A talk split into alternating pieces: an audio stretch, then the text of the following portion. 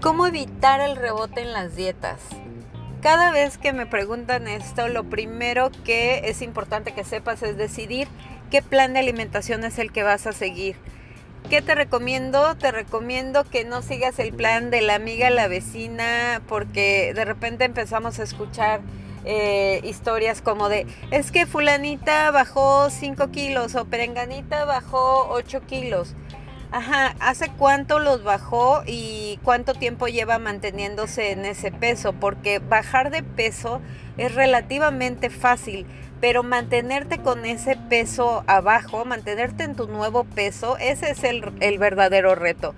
Cualquier persona con un batido mágico o con cualquier suplemento mágico te puede bajar 5 eh, kilos pero mantenerte en ese nuevo estilo de vida, con esos nuevos hábitos y en ese nuevo peso, ese es el verdadero reto, ese es el tema a trabajar a profundidad, eso es realmente trabajar tu proceso.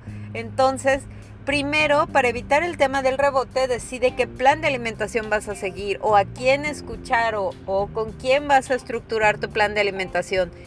La segunda parte, que es muy importante, bueno, es el tiempo que lo vas a realizar cada vez que tú elijas un plan de alimentación, visualízate si te ves haciendo ese plan de alimentación a largo plazo, qué tanto vas a soportar un plan de alimentación así, con tu estilo de vida, con eh, el tipo de ejercicio que haces, si haces alguna actividad física. Dejemos de lado el tema de los, de los 21 días, de que el hábito se forme en 21 días Híjole, ese es todo un tema porque cuánto tiempo nos vendieron la idea de que en 21 días se te hacía un hábito. Yo creo que para cada persona es diferente. Definitivamente no son 21 días.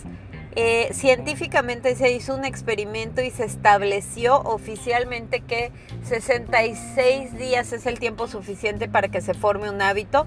Entonces, al menos planteate 66 días hacer el plan de alimentación que vayas a elegir para bajar de peso. ¿Ok? Eso es muy importante para evitar el tema del rebote.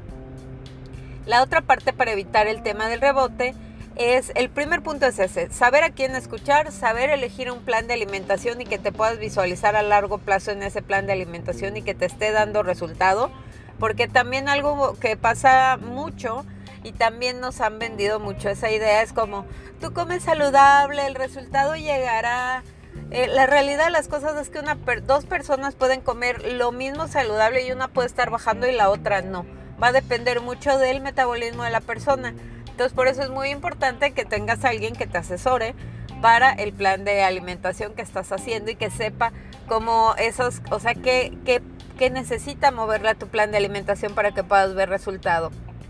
Y yo te lo confieso, o sea, cuando yo empecé con este tema de las sesiones de coaching, eh, yo creo que el primer año que, di sesión de, coaching era como, sí, incrementa la ensalada, incrementa eh, los vegetales, vamos a dejar de comer azúcares, harinas, etcétera. Pero había personas que ya comían saludable y no estaban bajando de peso. Entonces ahí entra mucho el tema del metabolismo, el estilo de vida, el nivel de estrés de la persona, qué tanto está durmiendo, qué tanto ejercicio está haciendo. Entonces hay que evaluar muchas cosas alrededor que influyen en la parte de pérdida de peso, incluso la parte emocional. A veces, y me ha pasado cuando doy alguna sesión, una persona que todo el tiempo está hablando de lo mal que se siente, de lo mal que, que se ve, que no le gusta cómo se ve, que no le gustan los brazos, las piernas, su cuerpo en general, de lo complicado que es hacer el plan de alimentación. Mandan eh, bromas, este, de esas bromas o memes que aparecen de repente donde hablan sobre el plan de alimentación, de lo difícil que es, del trauma que es estarse pesando en la báscula y que me voy a cortar el cabello para ver si así bajo unos gramos. O empiezan a hacer mucha, es mucha agresión para tu mente, tus pensamientos, para tu cuerpo y para todo tu ser. Estarte diciendo todo lo mal que, te va a hablar sobre un plan de alimentación que es muy difícil, que tienes que hacer dos dietas porque con una te quedas con hambre.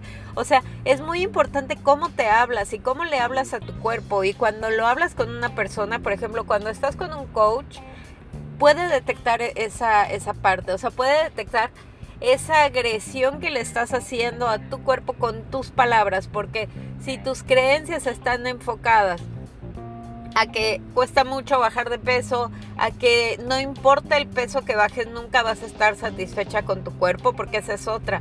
A lo mejor tú ya bajaste de peso, pero ni siquiera lo, logras apreciar porque todo el tiempo te estás comparando con las demás personas.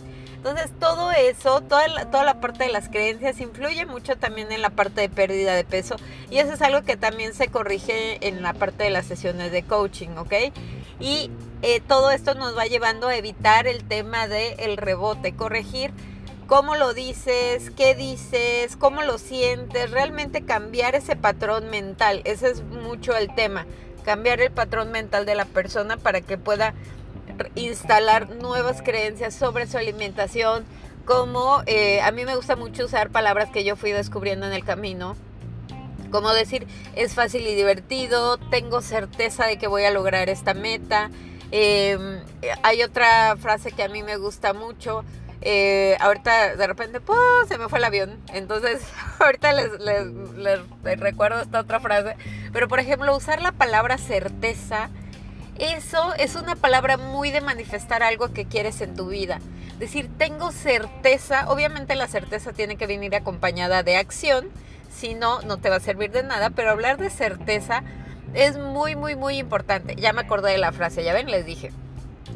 No hablar de perder peso, hablar de voy a liberar peso. ¿Por qué? Porque si estás pensando en perder peso, pues lo vas a volver a encontrar porque tu cuerpo lo, va a empezar a buscar. Entonces si tú hablas de liberar, estás hablando de liberar peso, de liberar emociones, de liberar creencias. Entonces dejemos de pensar en perder peso y hablemos más de liberar peso, ¿ok?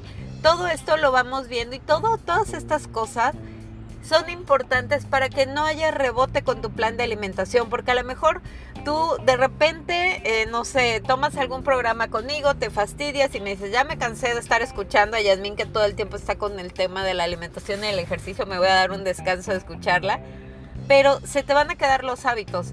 Se te va a quedar la costumbre a lo mejor de incluir vegetales en tu comida, se te va a quedar la costumbre del ejercicio, se te va a quedar la costumbre de comer aguacate, comer ensalada, esta, esta combinación que yo hago del yin y el ñam, o sea, que aunque vayas a comer muy mal, elijas algo saludable y algo que a ti te guste, o sea, todas estas cosas son em, actitudes o situaciones o eh, herramientas que yo te voy proporcionando para que realmente se quede instalado en todo tu ser, mente, cuerpo y espíritu estos nuevos hábitos y podamos romper esos patrones mentales. Y eso es lo que realmente ayuda a que no haya un rebote en tu vida.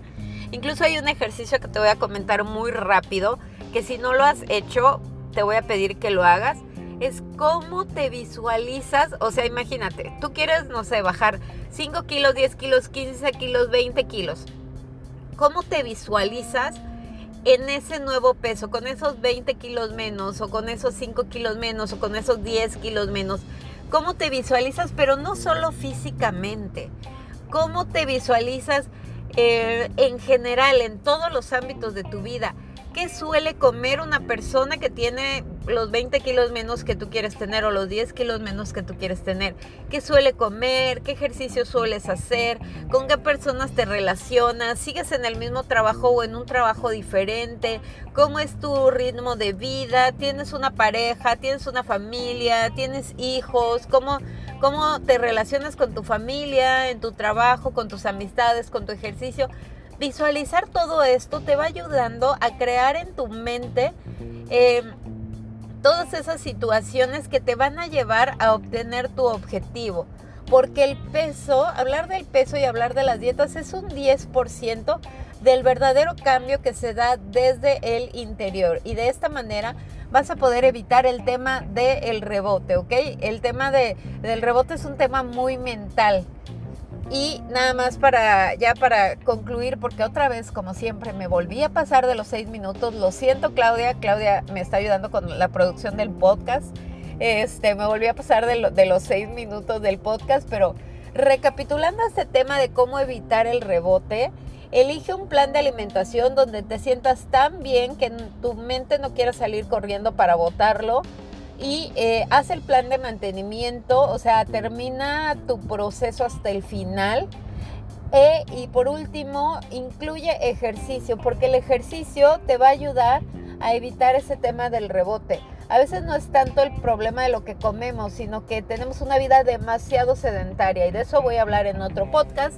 Pero bueno, espero que te haya gustado el episodio del día de hoy sobre el tema del rebote, de cómo hacer para evitar el rebote, que más bien yo siento que el rebote es una limitación mental que podemos combatir, que podemos eliminar sin miedo, sin culpa y sin drama. Te mando un abrazo muy grande.